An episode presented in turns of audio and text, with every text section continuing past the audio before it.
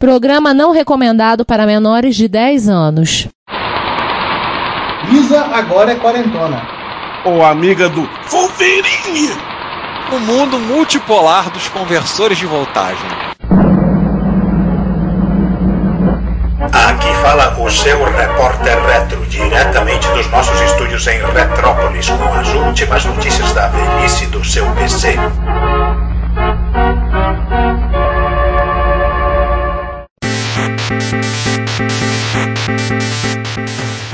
Vamos lá, bom dia, boa tarde, boa noite. Este é o Repórter Reto número 89. O ano que estava no segundo, no segundo ano do segundo grau. Só por falar segundo grau, eu já estou assumindo velho. É o primeiro Repórter Reto do ano, do, do, do ano da graça de 2023. E nesta mesa de formato triangular, estou eu aqui, Giovanni Nunes, e mais quem mais? Eu, Ricardo Pinheiro. E eu, João Cláudio Fidelis.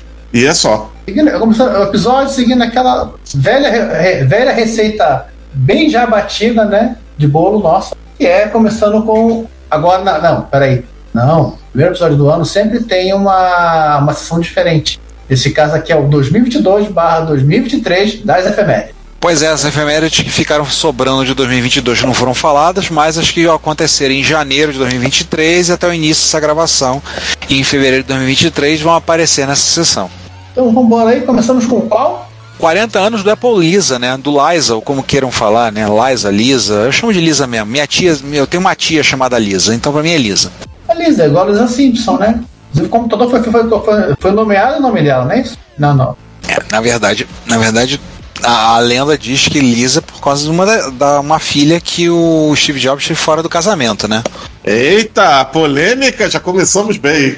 Sim, sim, não. não é... Esse também é, é assim, é, fica aquela coisa, né? Ele usou, mas também é o nome de uma maçã, não é? É, um, é, todas as máquinas eram um tipo de maçã, né? Então o Macintosh é uma maçã também. Ah, eu, eu gostaria de conhecer uma maçã chamada iPhone. pois é. Então. Esse é o, é o terceiro. É o terceiro produto. Não, pera. É o quarto. Seria o terceiro produto da Apple, da, da Apple Computers. Se a gente desconsiderar o Apple 1, que eles não eram uma empresa constituída ainda, né? Então é o terceiro computador deles. O, o segundo fracasso comercial deles. O primeiro foi o Apple 3. É... Aliás, no Apple, aliás, no episódio 13, lá nos primórdios, a gente falou, né? Foi quase um. Ele pra gente foi um iceberg digital que quase afundou na vida Apple pela primeira vez. Foi um projeto bastante ambicioso por parte do, do Jobs. Saiu, uma, no, no final das contas, uma máquina muito cara. Assim, pro, pro plano original dele, né? Que era uma máquina para ser utilizada nos escritórios, um computador profissional. O Apple 3 já era um computador já, já profissional. Seja, a ideia era você ter o Apple 2 no seu simpático, sua simpática casa, Apple 3 no, no, no trabalho. Então acabou ficando só o Apple 2. É, ele era uma máquina de, já de 32 bits, né, baseado, baseada nos 1000. É, tinha uma telinha de 5 polegadas monocromática, drives de 5 quarto simpático, tudo, tudo no modelo All-in-One um sistema operacional novo e um, um, conceito novo, né, que é o que era a tal da interface gráfica e ficar falando um monte de coisa, influenciou, né, a partir desse momento, apesar de ser uma falha, todo o mercado da, de computação se seguiu, tudo que foi feito depois foi seguido, é, é, bebeu um pouco da inspiração do que a Apple lançou, lançou nesse modelo e vamos deixar links do. Eu esqueci CHM, é Computing History É o Computer History Museum. Os links do CHM, o primeiro, né, eles, eles comentam falam sobre a importância do Lisa no seu aniversário de 40 anos, quatro décadas, para um corpinho de 30. É, e o segundo, o segundo grande anúncio, né, que é o fato de que a Apple liberou o código-fonte toda, de todo o software do, do Lisa para quem quiser. Para comentar, a interface dele era baseada em alguns elementos do conceito do Smalltalk, que era do ambiente feito pelo, pelo Park Labs, né, da Xerox. Ele custava 9.995 dólares. Saiu dois anos depois que a Xerox lançou uma versão comercial do Xerox Star. Só que o Xerox Star custava 16.595 dólares. Caramba! Ele era, um, ele era um mini computador, não era nem um microcomputador. Pois é, aí você pensa que o PC saiu alguns anos antes, saía na época 1.565 dólares. Não dava, né? Não dava, né? Desculpa aí, Apple não dá. É, o código-fonte tá disponível, eu, baixei, eu me cadastrei e eu baixei.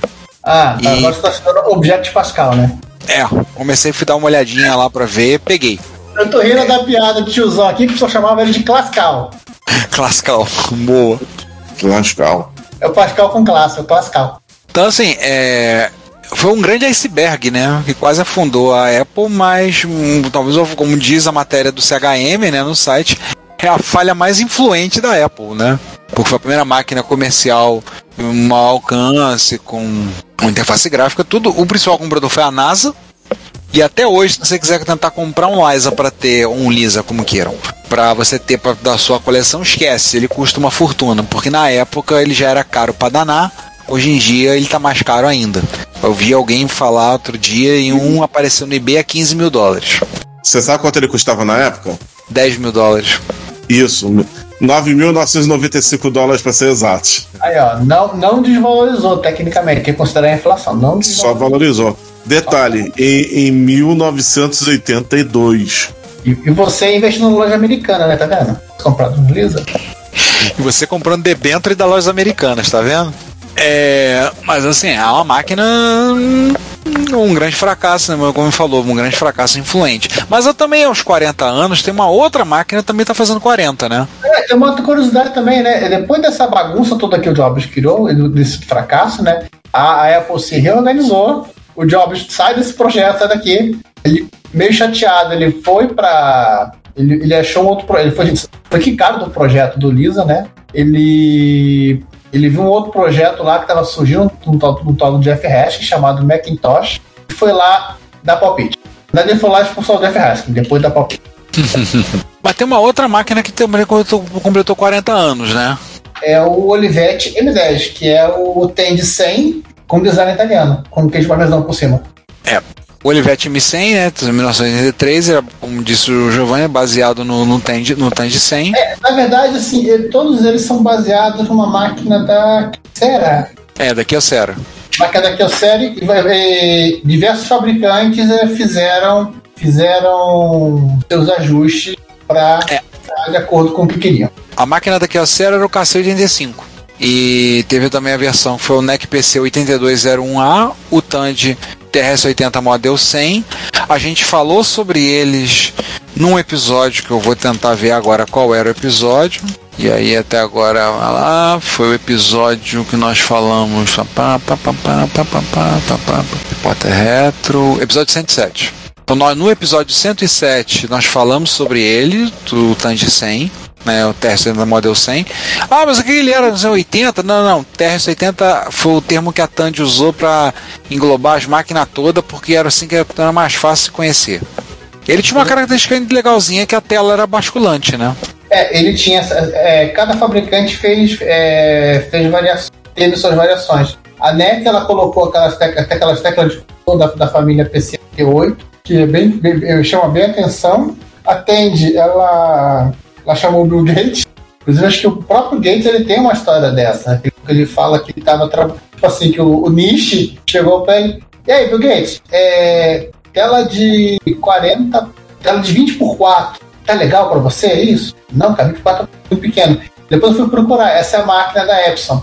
Tem um Epsonzinho que tem um microcassete embutido, impressorinha. É Acho que é o Epson HX7, se eu não me engano. E o Bill Gates falou: Não, cara, isso aí não, não dá nem pra trabalhar direito. Tempo depois ele volta. É, Bill Gates, 40 por 40 por 16 a tela, né? Errei, é o Epson HX7, não, é o Epson HX20. Que usava inclusive fita, aquelas mini fitinhas pra salvar. Essa Isso tela aí. É 40, essa, tela é 40 por 20, né? Do, do Tandy. Ela era proprietária ou eram as mesmas fitas de As mesmas. secretária? Mesmas fitas de secretário. Ah. Secre... Eu- Só, pra, só pra explicar pra, pra quem não é da época, secretária eletrônica era uma coisa que Não, não, quando não, ninguém estava em casa. Não, quando você tinha uma secretária, você comprava fita para ir colocava nela, você só conseguia falar pra... Hã? Você não fala não que minha, meus pais têm secretária eletrônica até hoje. Tem telefone fixo e secretária eletrônica.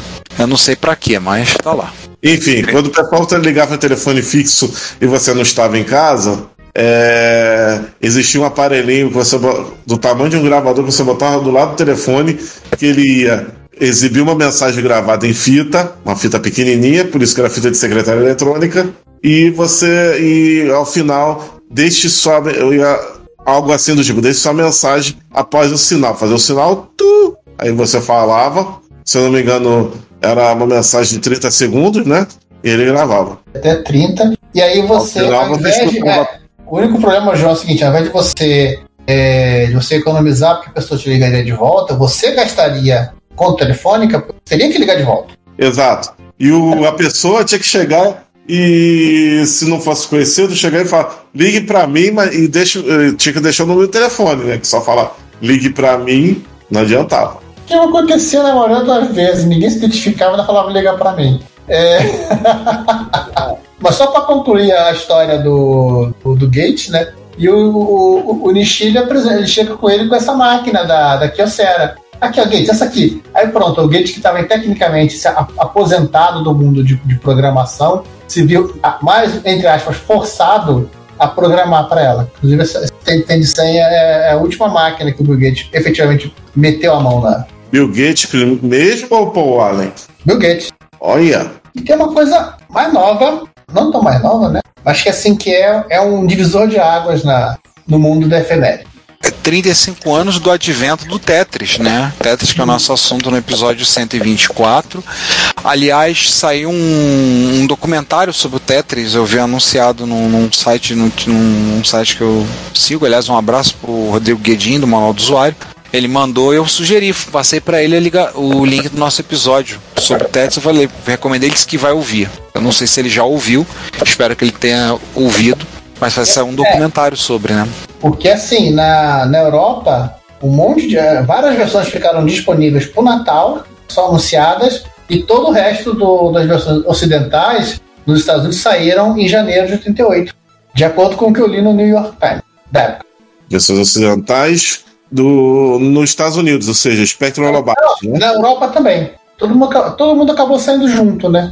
Spectrum Holobyte e Microsoft. Uhum. As empresas irmãs, vamos dizer assim. É a mesma empresa, João.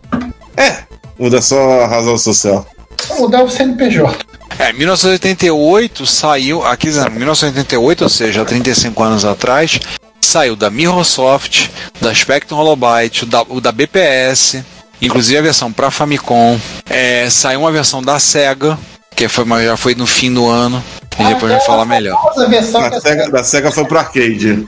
É, tá dizendo dezembro de 88 e para arcade tem uma versão da Atari Games também, 88. E a do Coco, que foi pela ZTC Systems, lançada pela, Ten, pela Tend. Então tem, haja versão de Tetris aí. É, Ah, já versão de Tetris. saiu tudo de uma vez só, né? Acredito eu que Coco aí é Coco 3, né? Já no- nessa altura do campeonato. Haja Tetris, assim, Ave Tetris. E comemore essa data e assistir uma assistir um pedaço da campeonato do campeonato de Tetris, mundial de Tetris clássico agora de 2022. Eu fui assistir a final, é eletrizante de ver. É muito divertido. De novo, reitero a fala.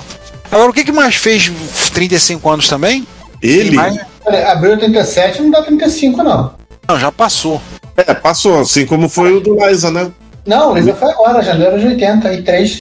Ah, sim, mas é, a gente não, não ia falar de coisas também que, que a gente não, não tinha falado? Aí quando é dezembro. Acho que Ah, nós tá. falamos do 35 mil, do, do, do centro Bom, é, mas como tem uma outra coisa é, agregada a ele, que saiu recentemente, acho que a gente pode fazer essa quebra de paradigma. Porque recentemente saiu no, no, no Japão, é, saiu o Mini do X68000 para comemorar os 35 anos do X68000 que foi em abril de 1987. Então, Peraí, que você quer dizendo que a Sharp, a Sharp demorou oito meses para lembrar que tinha que fazer aniversário? Na realidade, a Sharp não. A Zuik, a empresa que trabalhou em projetos recentes e que, inclusive, fez a mi- miniatura do. com a SEGA do famoso Mega Drive. O japonês, não o Mega Drive da Tectoy. A Zuik lançou uma miniatura chamada X68000Z. Que a gente fica perguntando por que Z quiser a nomenclatura do Sharp X1, não do Sharp X68000. Não, é XZ de Zuik. Ah, boa, Giovanni. Apenas uma curiosidade. Não tem nada a ver, mas falou do Z me lembrou uma coisa. É, em ferromodelismo, a, a menor escala disponível é a escala Z, que é 1 para 230 por aí. E onde é que ela é a mais popular? No Japão. Pode ser também, pode ser que seja uma, uma escala pequenininha.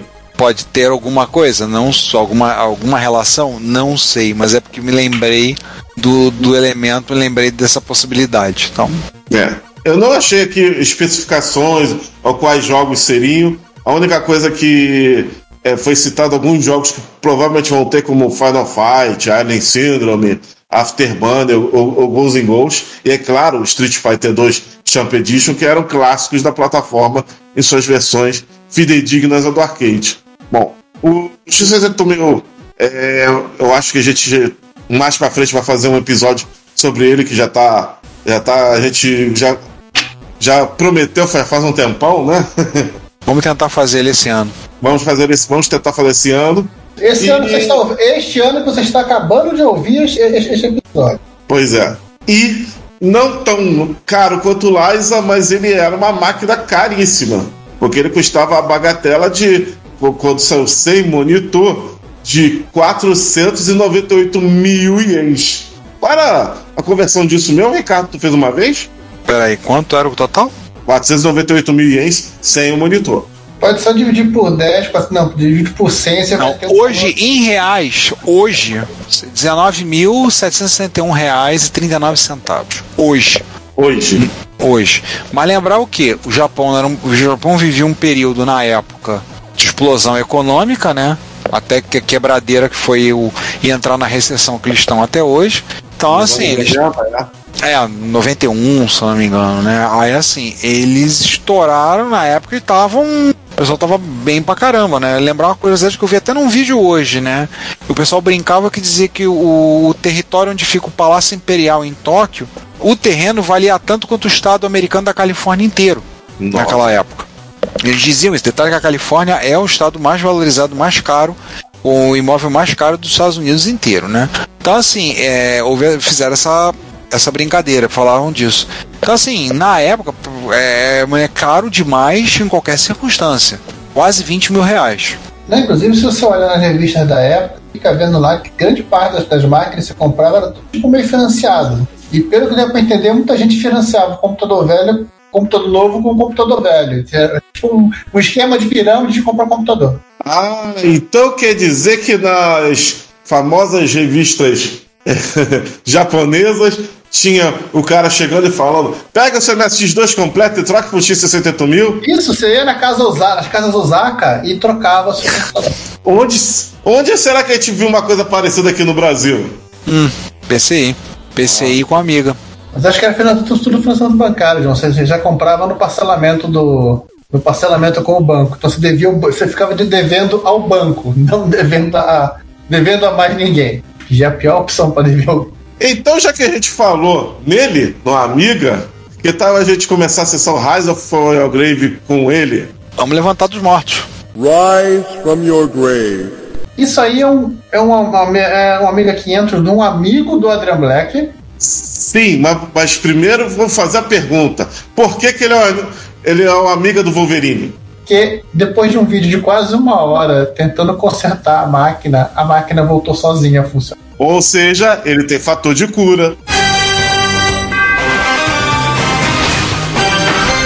Não, não é que ele tem blindagem de adamantium dentro do. dentro do, do computador, não. Pô, ia ser meio pesado. A gente já pensou se tivesse adamante ali dentro? Não, Ó. aí seria um, aí o Atari ST isso. É. Então nós temos aí um vídeo pra, pra ver que o Amiga se autoconsertou-se a si mesmo. O, o vídeo, o Adrian Beck, ele pega o 500 lá, bonitinho, né? Tem um recado lá, o cara comentando: olha, tá aparecendo a tela vermelha, tela verde piscando. Ah, tudo bem. Então ele desmonta a máquina, fica com a placa-mãe da bancada. Ele, ele até olha para a expansão de memória e fala: nossa, alguém fez isso aqui. É, felizmente já t- é, tinha feito a, a- a adaptação. Que, que adaptação, né? A adaptação de tirar a, aquela famosa baterinhazinha da VAR e colocar uma, uma 2032 ali com todo o circuitinho para não, não, não carregar e tudo mais. Né? Você tem uma, uma A501 que não foi destruída pela, pelo ácido da bateria. Ele começa a fazer todos os testes lá, ele dá uma olhada na, na, na Agnus, olhando a memória, consegue fazer a, é, consegue fazer a máquina ligar no, no autoteste e começa a fazer as experiências, a memória dizendo que está com defeito, e ele não entendendo nada, ele pendurando memória em cima, uma outra memória em cima para ver se mudava a situação, e nada mudou, ele dissolve a memória, acho que ele ressoqueta a memória para nada. Aí tem uma hora que ele tá mexendo, a máquina buta de novo. E aí, assim, ele fica ainda procurando alguns problemas. Interessante que sim, ele vai, ele vai explicando, vai mostrando o diagrama da. o, o esquema, o esquemário do, do Amiga. do- tá Olha, quando você tem uma Amiga com, com mais, de um, mais de um mega de, de fast RAM, você tem que abrir esse, esse jumper aqui, no caso do 500, sei lá. Assim, nem ele consegue entender direito o que aconteceu. Simplesmente a máquina conseguiu voltar a funcionar. Deu só uma faxina na. Deu só uma faxinada na, no gabinete, falou, ficou o negócio do teclado lá. Nos comentários temos uma pessoa que falou sobre uma questão de jumper. Parece que jumper ligado ao. mexendo no Agnus. É, o Jumper inclusive ele mexeu, ele mexeu desmexeu nesse troço pra ver se, se era um problema de memória pra poder tirar ou, ou colocar de volta ou colocar de volta o- a expansão de memória, mas também ele, ele também testou. O cara dizendo aqui, eu acho que é a configuração de jumper do, do Agnus. Você limpou todos os três pads com fita de sopa de soldar, devem ter limpado as pontes que estavam lá, que foram criados, estavam dando curto por acidente. Eu acho, ou você achou primeiro amiga que é um fator de cura. Eu, eu botei um comentário lá no site. Esse aí é o amigo do Wolverine? E agora com os Ryze, esse aqui né, bem- é, é, acaba sendo até um pouquinho mais de Ryzen, porque é, é a sequência de um, de um Ryzen passado, né? O, o Mark Fix Stuff, ele tem alguns, alguns algum, faz alguns repórter retro passado, ele arrumou um Tatung Asten, trambolhão, deu um conserto na fonte, ele desistiu, ele não consertou, né? Não conseguiu consertar o, o drive de 3 polegadas, ele virou Mark Que beleza. é, a marca é britânica. Ele, ele não conseguiu consertar essa máquina, ele poderia até pedir o título de Mark é, Doesn't Fix Stuff para ele próprio. É, ele acabou trocando, ele não consertou o drive, ele botou outro modelo. E essa aqui é uma sequência. O que é a sequência? Ele tipo, destirou o drive, tecnicamente. Ele colocou um emulador de drive, fez um upgrade, né? Com- Arrumou um cabo SCAR, SCAR, SCSI, cabo SCART e deu uma, uma mexida. Também achei que trocou a fonte, uma fonte mais mo- moderna. E se divertiu jogando. Botar um emulador de drive, né? É, claro. Só né, pra jogo- saber, o primeiro vídeo do Tatungasta que ele fez, que ele não conseguiu resolver, que teve trabalho, é um vídeo de 2 de julho de 2022. Então, nós falamos Isso. desse. Falamos desse cara bem capaz no Repórter Reto de julho, ano passado, 2021, 2. Acredito eu que o, toda a biblioteca do Tattoo Master 10 sobra no, num kart de 1 GB, né? Não, e depois ele se divertiu jogando alguns joguinhos Gear, inclusive um título muito curioso chamado Kings Valley. É, lembrando que esse cara aí é um quase MSX. É, esse jogo é um porte de, de jogo de MSX.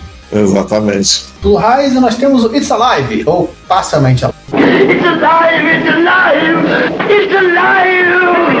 Essa eu vou deixar pro, pro, pro, pro Ricardo, que é fã do. Quer dizer então que o. É, então, nosso chapa, o João Beta, né? O alemão mais prolixo da- das comunidades retro, vídeo retro, né? Ele dá um espirro que é 15 minutos de vídeo. Até que o vídeo não tá tão grande, é um vídeo de 40 minutos. Ele finalmente foi parar na mão dele um VG 8010, pra quem não sabe, é um MSX1 É, depois que ele consertou, consertou máquina da Atari, da Commodore, que ele. A TST, Commodore, Amiga, é, Atari, máquina de 8-bit, outro- outras coisas estranhas, fez fonte de força, é, pegou o Commodore 64 da enchente. Não, detalhe. Aí ele pegou esse MSX, que ele já tinha esse MSX há muitos anos, mas ele simplesmente esqueceu. Ele esqueceu da existência da máquina. E agora que ele pegou. Ah, tá aqui. Deixa eu ver aqui. Então o que, que ele fez na máquina? Ele fez um cabo de vídeo composto. Fez um recap na fonte, montou um cartucho, talvez uma flash, uma coisa pra poder gravar, não vi esse vídeo, e fez um adaptador para usar os joysticks da Commodore no MSX. Que droga, pô, tem joystick melhor. É, mas tudo bem, MSXero sabe, sabe jogar em teclado. É, o, esse é o primeiro modelo, que, se não me engano, que a Philips vendeu, né? Aquele tecladinho. Isso aí não ajuda muito, não. Não, não ajuda mesmo. O teclado é uma bosta. É só não consegue ser. Ele é quase tão ruim quanto o teclado do Cássio. Concordo contigo. O teclado dele não ajuda, não. Ele é quase tão ruim quanto o teclado do Cássio. E não, tu viu, vocês viram os direcionais? lá em Sim. cima e to, to, todas, todos fora de posição. E tem um comentário, dos primeiros comentários do vídeo tá assim: De volta aos dias na ex-Yugoslávia, quase todos os vídeos VHS do videoclubes eram legendados por um MSX. e aí. aí Alguém perguntou se era um Qubit, né? Se era uma máquina daqueles. Se era uma máquina da Yamaha, aqueles Yamaha. Aí ele disse que não tem certeza. Perguntaram se é algum Genlock, interface de Genlock para acelerar. Mas eles uma interface semelhante com o Genlock foi usado. Na, aparentemente com um Philips 8280. Aí uma pessoa, um comentário aqui, botaram um Philips 8280. Que aliás, um parentezinho rápido, nosso chapa aqui do Rio de Janeiro, o Manuel Neto, comprou um Philips 8280. Aquele trambolho pesado pra caramba, mas eu não posso falar porque eu tenho um 8250 eu acho uma máquina muito legal. Ele, É. tem- ele também. Pois não, é, ele não 80, 50. é, ele comprou o 8280, que ele deve ter assim, um manual que tem um teste, tem um canal Byte Creator, visitem, é um canal que ele tem fazendo sobre programação, sobre máquinas retro. É, visitem o canal dele, fica a recomendação. E ele te contar, mano, deve ter gasto uma grana de frete com aquela, com aquela máquina pesada pra caramba. O 8280 é pesado, o 8250 já é pesado, o 8280 é mais pesado ainda. Só uma curiosidade, é, a pessoa que de- desenhou esse tecla de função aqui desse Philips era pra ninguém jogar, né? Foi a mãe de alguém. É. Foi a mãe de alguém, porque. Te contar. Porque assim, isso ele não é pior do que o Cássio. Porque o Cássio, mal ou bem, tem aquela peça redonda que você funciona como um joystick. Como um joystick. Então você não joga ali e não ignora os direcionais. Mas esse aqui, Jesus. Esse consegue, os direcionais conseguem ser piores do que os direcionais do Cássio. Você pode quebrar os seus dedos pra ficar na posição exata pra poder jogar. Não, muito obrigado. A minha, a minha mão, mão é, é mais preciosa do que essas teclas. Pois é, te contar. É, não, o 80, o 80, o 8020, o seguinte já tem um teclado decente, né? O MSX1 seguinte da Sony, da Philips, já tem um teclado decente. Então não é essa de Sua extremo. dúvida, a, a parte chata é essa, né? Tanto joguinho legal de MSX pra ele experimentar, ele foi pegar. Tudo bem, não, vou, não, tô, não tô esculhambando o jogo do rapaz, né? Foi, foi jogar o Ushangama, que é um joguinho homebrew de. Tem aqui a data é recente. E- É bem recente, é bem recente esse jogo, o. É um jogo legalzinho. É um jogo legal, é um jogo novo, né? 2019. Mas eu achei curioso, né? Parece muito um, um clone do Star Force. É por aí. É. É, tem tanta coisa que sai no MSX, no MSX Dev, né? Pois é. Ah, tudo bem. Bem. Mas então o que que o, o Noel Lopes, no, no mais novo, o mais novo retrocomputeiro espanhol exportado para os Estados Unidos, o que, que ele teve que fazer? Ele, como é que é a história? Ele desuniversalizou. Ele agora, ele começou. A gente tem criou- que voltar, tem que é, voltar ao, no, episódio passado, né? Ele, ele, por conta de ter ido morar, morar nos Estados Unidos, né? Isso mudou a, a voltagem dos, de vários equipamentos. Ele comprou um conversor grandão, inclusive, de voltagem de 110 para 220, para poder ligar as máquinas dele. Né? Aí essa máquina vem com aquela tomada de adaptador universal que você compra pra, em, em lojinha de aeroporto, que liga, qualquer, liga qualquer coisa em alguma outra coisa. Sim. Só que aí é o seguinte, ele falando, essa porcaria aqui é uma bosta. A tomada é um lixo, né? É, a tomada é ruim, a- as coisas não ficam bem fixadas. Aí falando, porque. E ele, ele até pensou óbvio, só vou ligar a tomada europeia aqui. Então ele simplesmente ele comprou do- é, dois jogos de tomadas europeias, aquela de buraco redondinha, e substituiu. Claro que não foi uma tarefa muito fácil, né? Porque a tomada era maior. Aquela tomada antiga europeia, né? É, aí teve que usar um Dremel para cortar. É porque a tomada. Nossa, é porque a tomada europeia atualmente eles já estão migrando para o formato hexagonal, semelhante à nossa. Uhum. Mas caramba. E nesse meio tempo tem toda uma explicação dele sobre tomadas, ele escolhendo a tomada, a tomada norte-americana, que é aquela da, da- do pininho chato, que não tem aterramento, que não. Você tem que. Você tem, é muito fácil você ter contato com os pinos na hora de ligar e desligar, e por aí vai. E também ele fala, ele fala muito bem da tomada britânica, que é, que é aquela, aquele caixote de. Que é aquele caixote com, com fusível interruptando a tomada, né? Uhum. Eu não recrimino ele não. Eu acho a tomada realmente. A tomada, o formato da tomada, essa tomada que você encaixa, entra, eu acho melhor em termos de dar mais rigidez na peça, acho melhor. É, não só a segurança de você não, é, não conseguir, a não ser que você realmente queira botar o dedo no, no, nos terminadores, nos terminais, terminadores, terminais, você tem a segurança do, do, do, do da, da, trava mecânica, fisicamente, né? Física, pura tomada. Diferente da, da, da, tomada que não tem nada. Aliás, a, a tomada chilena é, igual, é, em tese igual a tomada brasileira, só que sem o buraco. E o, o, o terceiro pino, ele, é, os pinos são todos em paralelo. Então, assim, nem, nem, são, nem, nem é compatível. Né, eles são em paralelo, eu li uma vez, eles são em paralelo, e se a tomada pesar um pouco, sai fácil. Desencaixa com relativa facilidade. A vantagem da nossa é que além de ter o ser cavado e você encaixar mais para dentro, tendo o, o terra em uma posição um pouco mais deslocada, né, ou seja, abaixo, você com isso você tem coisa para evitar questões de, tra de tração mecânica. Uhum. Tem mais coisa para melhorar na alavanca, então você pode botar mais peso, não vai vergar fácil. Também não é desculpa você montar uma, uma prateleira em cima da tomada, gente, por favor. É, por favor, né? Não é para isso, né? Mas tem gente que faz umas prateleirinhas pequenininhas pra você prender na tomada e botar o celular ali embaixo pendurado no carregador. já vi. Já vi isso aí. Quebra um galho, porra. Quebra um galho. Você tem que espetar o celular no, no carregador, botar na tomada e botar o celular no chão. Aí fica feito um bercinho pendurando ali. Quebra um galho. Tem lugares que vende uma prateleirinha que você pode usar para isso. É. Vamos passar então para uma sessão nova que a gente estava falando, uma coisa que a gente estava querendo indicar, né, que não necessariamente não se encaixa nem no It's Alive, nem se encaixa no Rise for Grave, mas sugestões de alguns vídeos legais que a gente viu relacionados à área, né?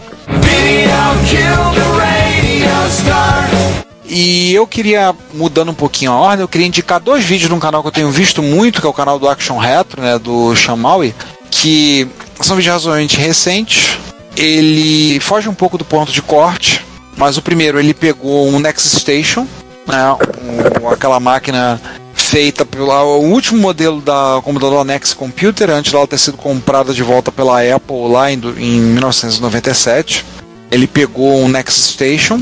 Não, ele já não vendia o computador quando a Apple comprou, só vendia operacional. É, mas assim, ele quando comprou, então ele pegou, deu um trato na máquina, deu um coisa, ligou o monitor novo, trocou o HD, porque ele mostra o HD, parece uma panela batendo.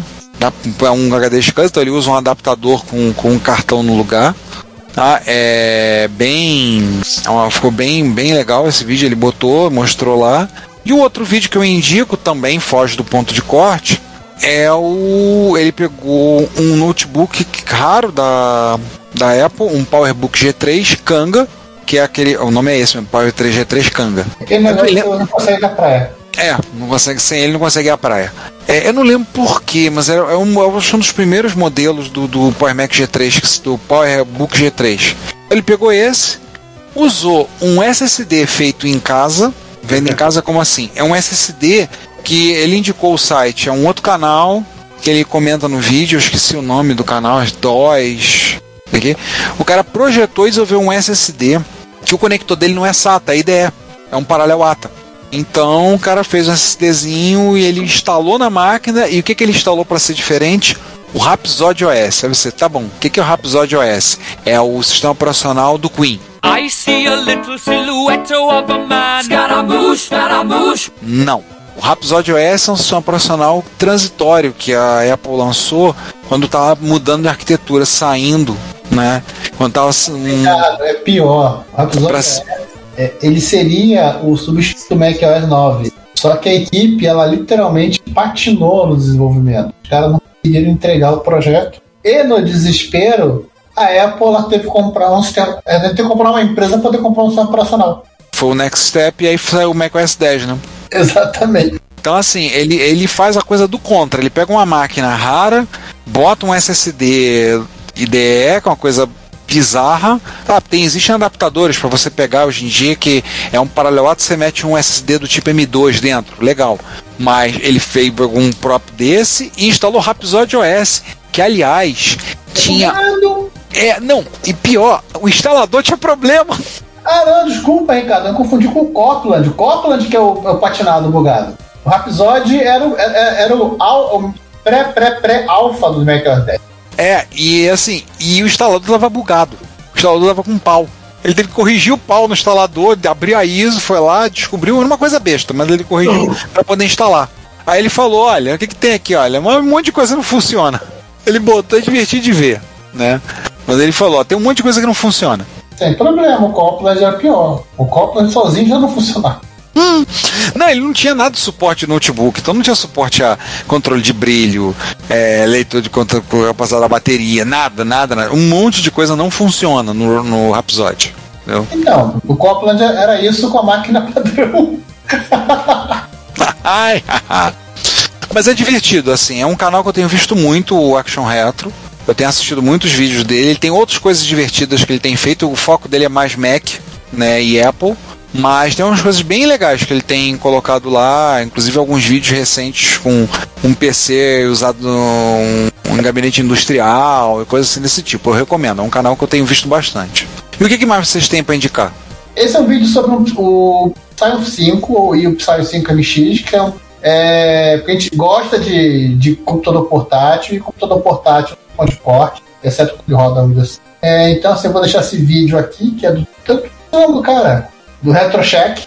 E é bem interessante ver como os portáteis. Uma coisa portátil pode ser legal e não precisa gastar no seu dedo. O RetroCheck é outro canal que eu tenho visto às vezes. Ele é uma coisa que eu gosto dos vídeos dele. O que o, o que o Jambeta faz de vídeo longo e detalhado, ele faz um vídeo detalhado, mas os vídeos dele são curtos. O vídeo dele normalmente é raro um vídeo dele passar de 20 minutos. Eu já vi vídeos muito legais dele, tipo 15 minutos de vídeo, é bem conciso, bem direto ao ponto, mas são bons. Eu gosto dos vídeos do RetroCheck. Principalmente que dá pra você ver assim, você vai ver o do Jambeta, você olha e diz assim, uma hora? É isso mesmo? Pô, eu queria ver, mas não tô vendo na hora do almoço, caramba. Aí, pô, que almoço longo esse que eu vou ter que ter pra ver esse vídeo? Mas o RetroCheck são bem legal. E ele é britânico, né? Então o Psy teve uma presença muito grande na Inglaterra, né? Era uma empresa inglesa, né? E é da onde surgiu o Symbian. É da onde surgiu o Symbian, né? Foi sistema profissional para celulares durante um bom tempo, né? Aí agora então, João, comenta então esse vídeo. E o, e o vídeo que você tem para trazer pra gente hoje? Vamos lá. É simplesmente um vídeo chamado Konami's Creative MS, MSX Team, MXX, né? Twin, From Peoples to Metal Gear 2. Ou seja, é a história do time de desenvolvimento do, do MSX, da, da Konami para o MSX. Claro, Legal, vamos hein? ter a presença ilustre do Kojima. Óbvio, claro, evidente. Ele está Ele aí, fazia parte desse time, coitado. já que ele fazia parte desse time. Tudo bem, hoje em dia deve ter arrancado a foto dele se tivesse. tiver- Aliás, tá a foto desse vídeo dele novinho. É, esse vídeo, na minha opinião, já começa aos 49 segundos. é, que, como é que é explodindo cabeças, demonstrando um joystick estilo do Odyssey 2, ou Odyssey aqui no Brasil, aquele joystick quadradão, ao lado do MSX, sugerindo que a Philips pensou ou comercializou de uma forma muito breve esse joystick numa, numa versão MSX. Fica aí para os colecionadores, né, Frank- Franklin? Abraço para você, Franklin. Sobre se esse controle realmente saiu ou foi só um planejamento da, da Philips que de última hora eles desistiram e deixaram a gente com um bom e velho joystick padrão gradiente. Mas não é só isso, não. Ele também fala daquelas workstations da HP que, que a Konami usava para o programa MSX e o NES. É, fala sobre o desenvolvimento de Mesa Figalhos, que demorou pasmem, seis meses. Tá achando que foi é, pouco, mas na época era muito. Do Metal Gear 2, que, que, que começou em 89, ou seja, foi, foi um ano, ou até um pouquinho mais que isso. Foi um ano e meio. Um ano Tanto e que, meio. tanto que o Kojima teve que mudar o roteiro do, do jogo porque o mundo estava mudando junto. É, inclusive, uma coisa que não, não tá no vídeo, mas a gente com, tava comentando é, antes da gravação, que o Kojima ficou sabendo que o Metal Gear 2 Solid Snake, sim, o jogo do NES é anterior ao do MSX, aquela continuação que todo mundo odeia, inclusive o Kojima, que o foi um outro time que estava sendo desenvolvido lá para a NES, e o Kojima soube porque ele estava indo para Konami, esbarrou com um cara que estava indo para o mesmo lugar, né? E perguntou: E aí, beleza? Beleza. Ei, o que, que tu tá fazendo lá na Konami, ô Chapa? Ah, tô fazendo um jogo de NES, um tal de Metal Gear 2. Hã? Não tô sabendo. Ah, a não avisou você, não? Não, eu tô falando SDSnet, olha lá. Pois é, o, o, o Kojima, Kojima não sabia que Metal Gear está sendo desenvolvido pro NES. Para lembrar que o Kojima não teve nenhuma relação no desenvolvimento do, dos dois Metal Gears do NES. Tanto é que o primeiro foi feito um monte de liberdade. Inclusive a liberdade de não ter o Metal Gear no final do jogo. Pois é, que deixou Kojima possesso. Kojima fala mal do Metal Gear do, do, do, do NES por conta disso. E. É igual fazer o aí- remake do, do, do- do episódio 3 do 4 do Star Wars no Estrela da Morte. É, pura, é, exatamente, é como você fazer isso. E, o, e, pra, e pra piorar, na época a Konami botou pra tal banana desenvolvimento, a, a americana, o desenvolvimento da versão do PC, que é uma ó, uma bosta, e pra versão do Commodore 64, que eu acho que não foi feita essa banana, foi uma outra, já que ela é um pouquinho melhor, um pouquinho mais próxima do NES. Claro, nos devem ter acesso, deviam ter algum tipo de acesso a- aos assets e códigos fontes originais. Mentira, não tinha. Naquela época nem sempre era assim. Mas o Co- Commodore 64 era uma máquina mais próxima ao NES, então, por incrível que pareça, era mais fácil fazer esse, esses outros jogos do NES para ele do que pro PC.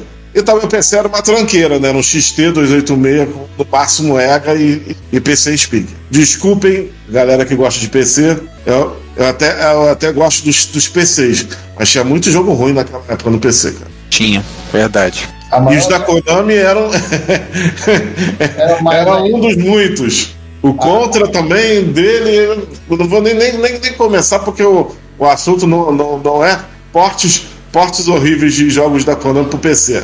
É, isso aí fica para outro dia. Voltando ao vídeo, outra coisa também digna de nota, já que a gente está falando do Kojima, são as anotações originais dele. Aparece no vídeo. Então é. Vale a pena ver esse vídeo aí, tem muita coisa. Desenvolvimento do Castlevania, que a Mas, equipe resolveu fazer é, uma das coisa coisas um mais pouco mais de né? Metroidvania antes de, de sequer a Konami pensar em, em Castlevania 2, que ainda não era exata- exatamente Metroidvania. Esse termo só viria anos mais tarde no Symphony of the Night do, do PlayStation. Então, Fala, Gilmar. Nós temos que falar Vampire, Vampire Killevania. É, não, eu queria falar. Vampire Killer Zone, boa. É, só eu quero comentar o seguinte: o negócio desse vídeo é que ele ajuda a gente a ter uma, uma linha do tempo de, co- de, de como as coisas foram sendo, sendo feitas dentro da Konami. Sim. Aliás, uma coisa que você falou sobre Vampire Killer que eu queria falar. Vampire Killer não foi o único jogo da série Castlevania com esse nome. O jogo do Mega Drive do Castlevania Bloodlines no, em japonês ele é chamado de Vampire Killer. Fica essa curiosidade. Eu acabei de, de, de rir aqui, de rir aqui pensando na ideia da, de seguir a tradição do Metal Gear do Nintendo e o Castlevania do Nintendo no teu Drácula no final. Aliás, outra coisa também que eu gostaria de destacar desse vídeo, e é a última coisa que eu vou falar, para vocês irem lá e, e- e verem o vídeo. Tem muita coisa de muitos jogos de, da Konami, de MSX1 e MSX2, vale muito a pena ver. Mas a última coisa a comentar é que mostraram cenas do protótipo do Metal Gear, que tinha quatro cachorros numa cena no lugar de dois. É que eles fugiram. No final. Deixaram, de- deixaram o portão aberto eles fugiram. Pois é. Sem coleira, foram embora. E seguindo adiante aí, tem um mano passa ou todo mundo de férias? Aí, Eu acho que não teve nada, nenhum. Não há nenhuma novidade. O ano passa, acho que não há nenhuma novidade. A gente já pode passar para os comentários, né? Vamos falar dos comentários do episódio 137. Foi o nosso episódio que foi publicado em dezembro de 2022. Que nós tivemos uma agradável conversa com o professor Ivan da Costa Marques, professor da UFRJ e pesquisador da área de História da Computação na, na América Latina. E ele falou com a gente sobre o caso do MEC 512 famosa história do Mac 512 da Unitron, né? E eu agradeço antecipadamente ao professor Ivan, já, já agradecemos lá, mas agradecemos novamente. E provavelmente a gente vai perturbar ele no futuro de novo para falar alguma coisa, para a participação dele. Né? E ele gostou muito de ter participado, então, a todos que participaram no momento e ouviram depois, saber que ele, ele ficou muito feliz de ter participado, curtiu Que muito. bom. Isso foi uma, uma, uma, uma parte da, da, da, da história da retrocomputação nacional que, que inter- se interpôs, se, se sobrepôs à, à computação é, mundial, no caso americana, mais espe- especificamente, porque se tornou um caso, um caso de política internacional, cara, um escândalo. Sim, sim, sim. Eu lembro de ver isso. Eu falo, eu falei isso no programa. No Jornal? Nacional, eu também sou testemunha, e o Giovanni, obviamente, também. Não, não sou dessa época. Aham, tá bom. Ah, Tá. É mentira até. Verdade. É, então, então vamos, ler, vamos passar os comentários. A gente vai ler primeiro os comentários no site. Já nós tivemos cinco, cinco comentários na parte A. opa, É, assim, na verdade, três porque o. Um é o pingback, depois foi um problema de um problema do link, então na verdade são dois. Então vou ler primeiro o comentário do nosso ouvinte o Danjovic. Mais um excelente episódio que já entrou pela minha lista de favoritos, apesar de ter ouvido apenas a primeira parte. A Apple não escapou do karma. Aqui no Brasil ela nunca conseguiu popularizar o Mac. Talvez as máquinas da Unitron tivessem feito a diferença, aumentando a base de usuários e fazendo frente ao IBM PC. Penso que ao redor do mundo ocorre um fenômeno semelhante com as empresas temendo sanções do governo norte-americano. É uma coisa que a gente pode especular, né? Ter acontecido isso, né? olha aí, um Atife. Especulamos isso no ativo que a gente falou da Apple. Já, já fizemos um Atife.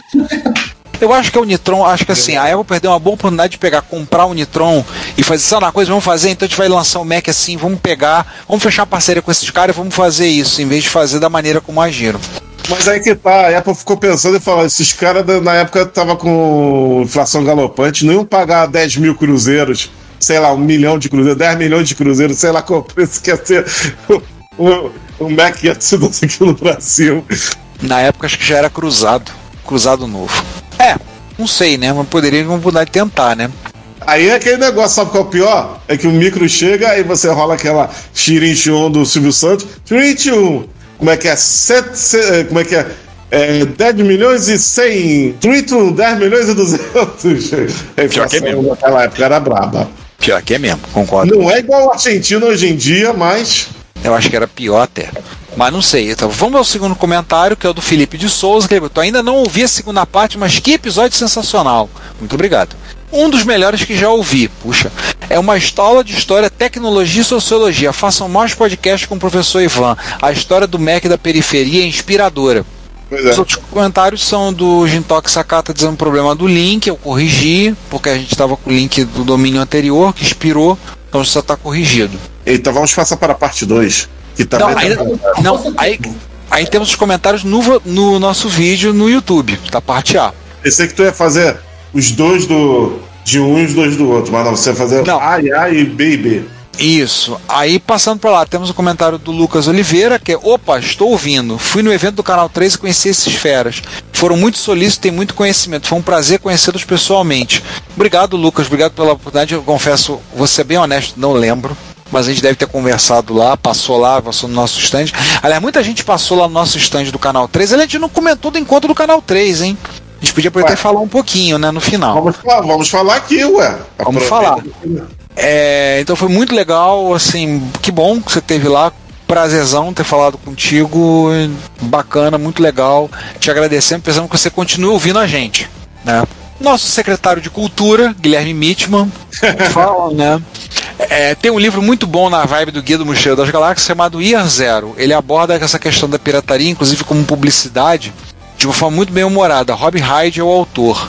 Aí ele falou: PS, só vai poder ler quem pagou o WinRAR. Ih! Alguém pagou o WinRAR? Pois é. É, e o outro comentário que ele colocou, ele falou, gente, se atrasei pra ver, mas temos até uma análise sobre imperialismo. Não sei se é o melhor episódio, mas tá uma delícia. Muito legal que ouviu quando foi na gravação, provavelmente. E aí o nosso ouvinte Alexandre Lima, que é morador da belíssima cidade de Porto Seguro, na Bahia. A questão dos direitos autorais é um assunto que dá muita discussão. No que se pese quem teve a ideia deve ser remunerada por sua propriedade intelectual, em certos casos, ao interesse social ou função social da utilização de uma propriedade intelectual por terceiros. Podemos citar como bom exemplo o caso da quebra de patente dos medicamentos. A história da Unitron é bem interessante. Eu não me lembrava da maior parte que foi narrada. Tenho por mim que eles levaram um fundo por causa de lobby e interesses financeiros de pessoas mais poderosas. Ou seja, a corda arrebentou do lado mais fraco. Mas resumindo, gostei muito do episódio, bastante interessante. Olha, é, não, é, não é que você não lembrava, porque teve coisas que a gente não sabia não, não teve nem na- no grande público, nem em redes especializadas, e que o professor que levantou. Verdade. E aí vamos passar pra parte B. Temos o comentário do, do Melo Júnior, parte B, do site. É, que episódio fantástico, toda essa discussão, teoria versus prática envolvendo diferentes modelos, tantas coisas e referências. Referências fez minha cabeça simplesmente explodir. Ah, mas matamos mais um. Sou professor universitário na área de tecnologia e graças a todos vocês já tenho material para toda uma nova disciplina. Obrigado e parabéns. E aí eu comento embaixo. Criamos um monstro, meus caros. Ah, isso é normal. É, porque não- a gente não foi nem de criar, tipo, ah, criar uma palestra, tem ideia pra uma palestra. Não, ele vai criar uma disciplina. Criar uma matéria na faculdade. É normal. Antes de criar monstros, isso é uma coisa normal. É, né?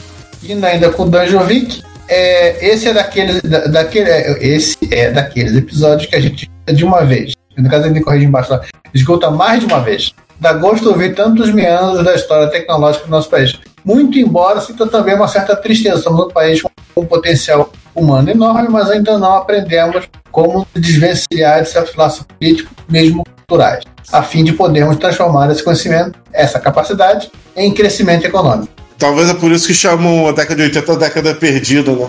Passando para comentários do vídeo, Guilherme Mitchell, essa história tem que ser representada no coreto da praça principal de Retrópolis todo ano.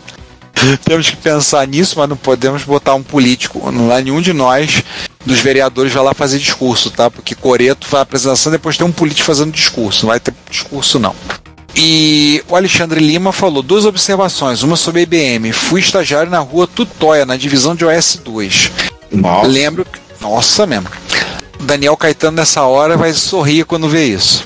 Lembro que no dia da entrevista eu fui de terno, era a cultura deles. E ele ri. Mas para trabalhar não era necessário, bastava de roupa social. Achei bastante interessante a comparação da Apple com a Nintendo. Em muitos aspectos tinham filosofias parecidas, especialmente no que tange às suas políticas de mercado. Tenho mais um bocado de assuntos para comentar, mas vou parar por aqui senão vira um podcast. A gente pode depois conversar sobre isso. E aliás, já que você falou em Apple e Nintendo, cada vez mais elas se convergem numa, numa uma po- política de, de comercial similar. E claro, saindo um pouco do, do espectro do, do eletrônica de consumo, a Disney faz uma política similar a essas duas também. Só que a Disney não comercializa eletrônicos, por isso que a gente não citou ela. Não. Só deixar registrado que eu estranhei a música de fundo, pessoalmente prefiro o formato anterior. Um abraço a todos, um belo episódio. Cara, eu nem lembro qual foi a música de fundo que eu botei. Ser Não deve ter sido chiptune, por isso que ele estranhou. Eu não sei, eu não lembro mesmo qual foi que eu coloquei, não. Não lembro o que eu coloquei. Aliás, o Guilherme Mitchell já no último comentário ele dá o nome do, da apresentação. Né, do, da encenação que tem tendo Coreto da Praça. Intrigas, segredos, traição e laranjas da primeira novela da TV metropolitana. É isso aí.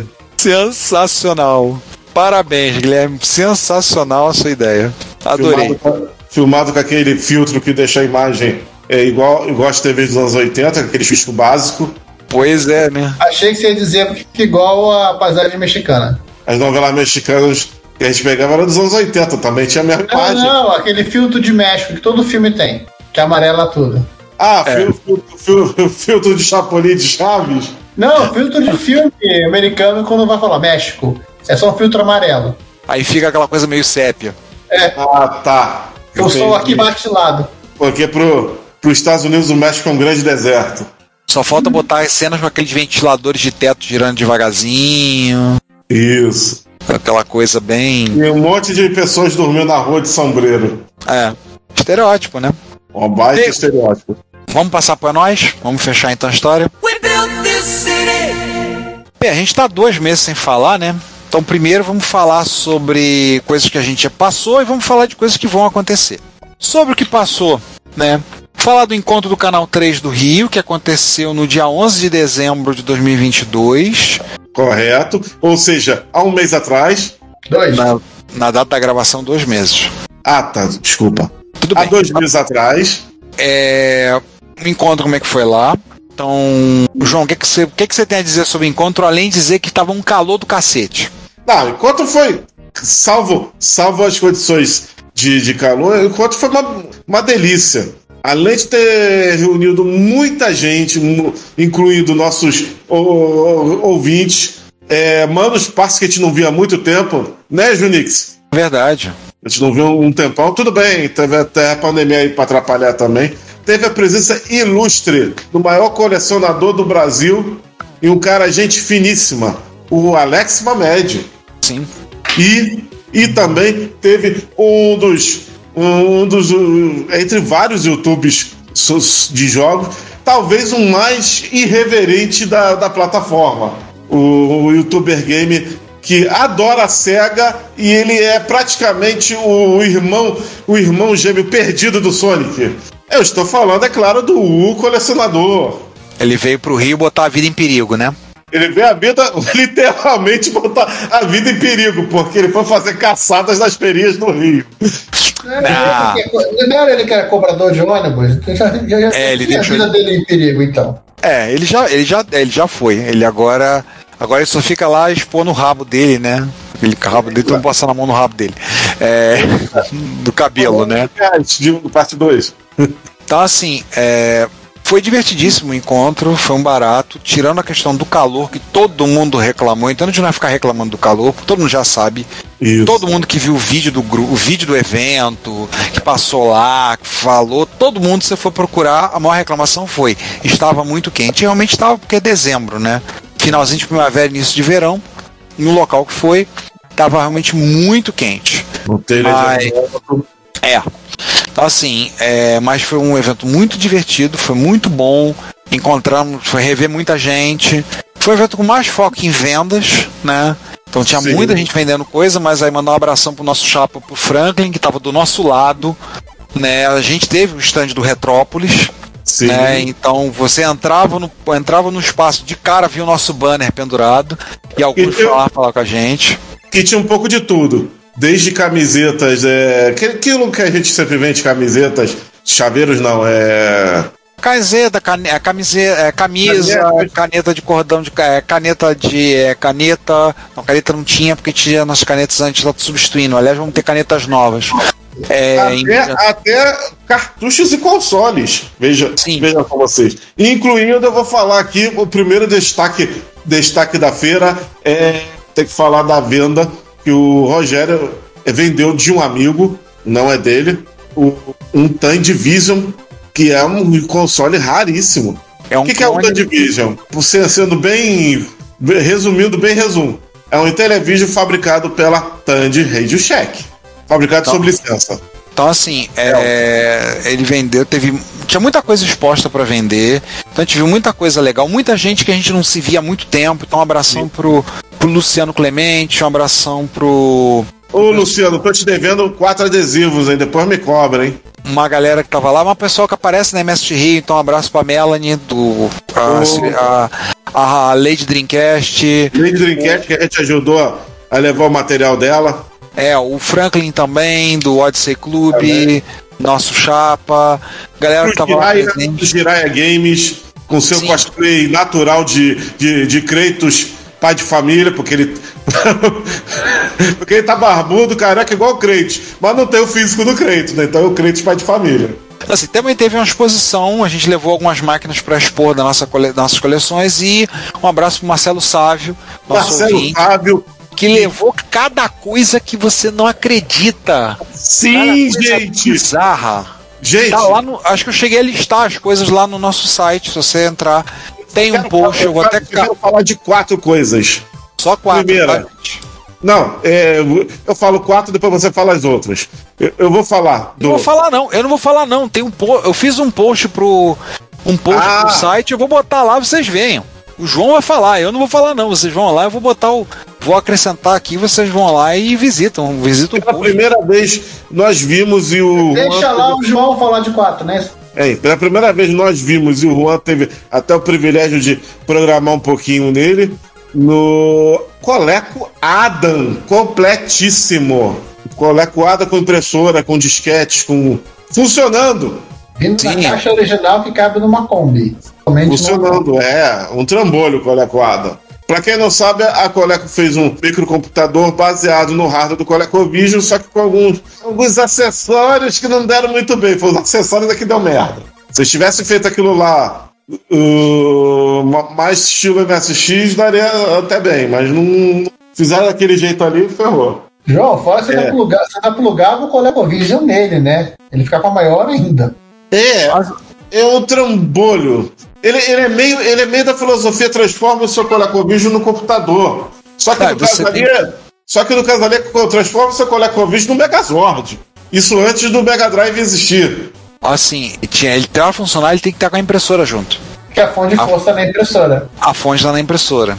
É, Eu- isso, isso que nós íamos falar. Depois do Amstrad CPC, que a fonte está no monitor, colecoada, a fonte está no, na impressora. Só que ao contrário do, do Amstrad, esse não era o único problema do, Não, o lado bom do Amstrad, assim, você tinha que ter. ter- você você é, é, precisava ligar o monitor para poder usar a máquina. Diferente Vai ligar a máquina mesmo. impressora. É, exatamente. Agora, no, já que a gente falou do Coleco, Mas, João, deixa eu voltar uma coisa. Eu vou acabar com essa, um pouco com essa, com essa fake news, tá? Tudo bem, você tinha que ter um monitor no Amstrad. Você não era obrigado a ter um monitor que a fonte de força. Você poderia também comprar uma, um tijolo gigantesco que era fonte de força e modulador de ARF. sim. E ter o seu Amstrad com uma, uma imagem horrorosa na televisão. Ou fazer o que, eu, o que eu fiz na época, e eu acho que o que o Giovanni também tá aí, fez no dele, que é fazer um, fazer, fazer um cabinho e adaptar uma, uma fontezinha básica de hoje em dia de, de celular. Acabou a história. Detalhe que o conector da, da, da- que você liga o, o fio vindo lá do monitor ou desse módulo para o Amstrad é um conector normal É um plug normal. de, de força sem adaptação nenhuma. E ele tem, o- ele tem o cabinho RGB, só você fazer um cabinho, tem a afinagem em qualquer lugar, inclusive no manual. Acabou, tem os problemas. Você gasta 20 reais e tu deixa seu, seu Amstrad funcional e muito mais leve. Enfim, vamos voltar pro evento? Que eu ia falar do. Já que a gente estava falando de Coleco, eu ia falar de, um- de um cara que tem tudo a ver com Coleco, mas não é um Coleco. Ele levou o Otelo Multivision. Ele tinha um Otelo Multivision. Por que, que o Otelo Multivision é muito caro e raro? Porque ele foi distribuído igual a. Ele estava explicando lá a história no evento. Ele foi distribuído igual. Igual não. Pior do que o Mac 512. Só que sem embargo da Apple. Foi só eles que se atrapalharam mesmo. Você entrava num beco, falava com um carinha suspeito e ele mandava você numa porta, né? Aí ele entregava uma, E ele- entregava uma. Sim, e ele tinha um problema de RF pior do que a RF do Atari 5200. Que também a fonte também tá- está na RF. Ó, esses engenheiros da época. E para terminar o meu destaque, meu último destaque vai para o videogame da Kibon.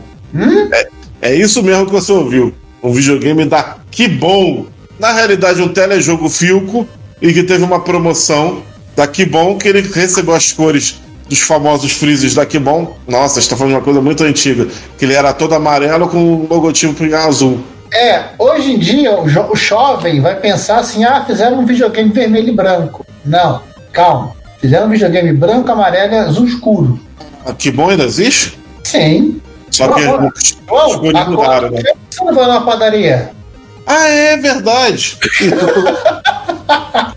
Deixa pra lá. É, as cores mudaram, verdade. Hoje em dia é vermelho e branco. Enfim, a Kibon, a Kibon naquela época era, era amarelo, ovo e azul escuro. Ah, e só mais um detalhe. Parece, segundo pesquisas, que era uma promoção interna dos funcionários. Por isso que eles não viram em revista, não viram em lugar nenhum. É uma coisa de 1979, 80. Você quer falar mais alguma coisa, Ricardo? Ricardo? É, Ricardo fugiu. Ricardo fugiu. Falou tanto em sorvete que ele foi comprar sorvete. É. Ricardo, traz com a gente também, poxa. Voltei, vocês estão falando do quê? Sorvete você prometeu trazer pra gente. É. Você, Não. o, a gente acabou de falar do videogame da Kibon e você falou comprar sorvete. Ai, ai. É, gente, então só para avisar, esse é o encontro onde a gente falou que foi. É, o primeiro encontro de retro, Retrocomp do ano, como vocês ouviram, já terá acontecido, que é o encontro que agora virou de MSX São José dos Campos, virou MSX Vale do Paraíba. Tá? Isso já terá acontecido, vai acontecer no carnaval. Mas a gente queria divulgar os nossos encontros. Então, o primeiro é já para divulgar a primeira edição da MSX Rio 2023, que será no dia 11 de março, sábado, lá no mesmo lugar de sempre, no Lar do Meyer, né, na rua HC Redondo número 103 no Caxambi. E nós pedimos que você faça a sua inscrição. A gente vai estar tá nesse post, vai estar tá o link para vocês fazerem a inscrição. Por que inscrição?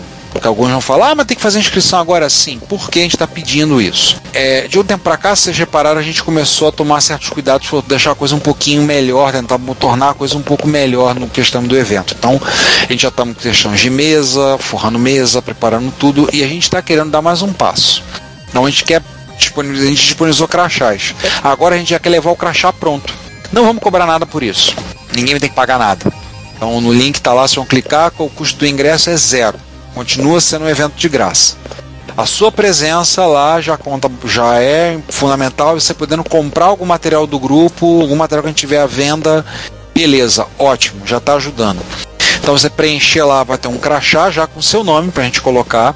E quem for expor um micro, for colocar um MSX lá, eu peço que você também preencha e diga qual equipamento vai ser levado. Por quê? A gente pretende ter uns expositores de acrílico, formato de uma folha A4, para colocar uma folha de papel ali com a descrição do que, que é. Isso a gente não pode fazer na hora. Você chegar com um micro debaixo do braço, a gente não tem como fazer na hora. Mas se você fizer essa inscrição previamente, e a gente vai deixar ela aberta até a noite do dia 7 de março, o evento no dia 11, aí a gente vai poder montar isso e levar para quê? Para a gente poder fazer e colocar. Isso é uma coisa que a gente viu nos, nos vídeos da, da VCF.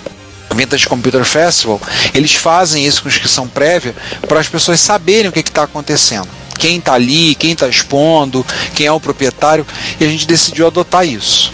Então a gente está pedindo para vocês fazerem isso, fazerem inscrição no site do Simpla, tacima.com.br, vai estar tá o link aí embaixo, clica lá, preenche, tá? Coloca sua preenche sua inscrição, tem um ingresso para participante, ingresso para expositor. Obviamente os dois o custo é zero, Tá? É apenas para a gente ter esse controle das pessoas que foram, quem foi, da maneira como estão algumas coisas estão acontecendo. Então, esperamos com isso, dia 11, vai ter um. Esperamos que seja mais um, um baita de um evento. Esperamos que vocês possam colaborar. E vão ter outros eventos, tá? Nossos são esses, mas tem agora um, um grupo que está discutindo os eventos retro então a gente está tendo um calendário fechado e basicamente haverão vários, a gente vai na medida do possível divulgando. Tem um pessoal no Rio Grande do Sul que está querendo fazer evento, então, então a ideia é de fazer dois eventos no ano.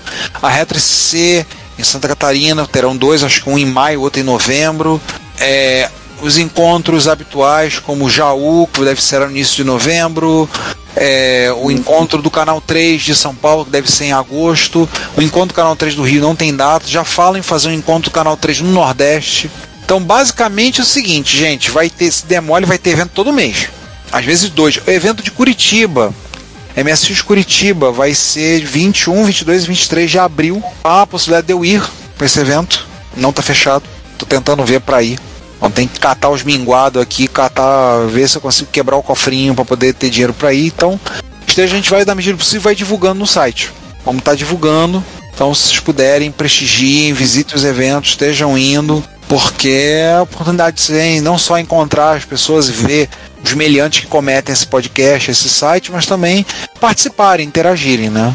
Com os eventos, então é isso. Então, puderem participar, já estão sabendo. Save the date, Retro Rio, 8, 9 e 10 de junho, MSX Rio, 11 de março. E chega. Chega de encontro, isso mesmo. Uh -huh. Não, não é chega de encontro, não, caramba. chega de gravação, chega de conversa. Acho que por isso já fechamos a podemos fechar por hoje. Então é isso, gente. Chega de falar, por hoje é só. Nos vemos na MS Rio. Já anotem, nos vemos na Retro Rio. Nos vemos nos encontros aí. E daqui a duas semanas no episódio. Daqui a uma semana, ou duas, não me lembro exatamente. No próximo episódio, que vai ser o número 138 do Retrópolis. Até, fui. O João foi com a verde. Não, tô aqui. Pessoal, então, bom dia, boa tarde, boa noite. E até a próxima o próximo, o pro, próximo programa. Fui. Então, gente, até mais e até a próxima. Nossos episódios também estão disponíveis no Spotify, Deezer e Apple Podcasts. E não se esqueça de assinar a Retrobits, a newsletter da Cidade dos Clássicos, para ter no seu e-mail toda sexta as últimas notícias do mundo da retrocomputação. Fale conosco nos comentários das postagens pelo e-mail contato@retrópolis.net.br e visite o perfil Retrópolis nas redes sociais. Como sempre dizemos, seu comentário é o nosso salário. Obrigado por sua audiência e até o próximo episódio.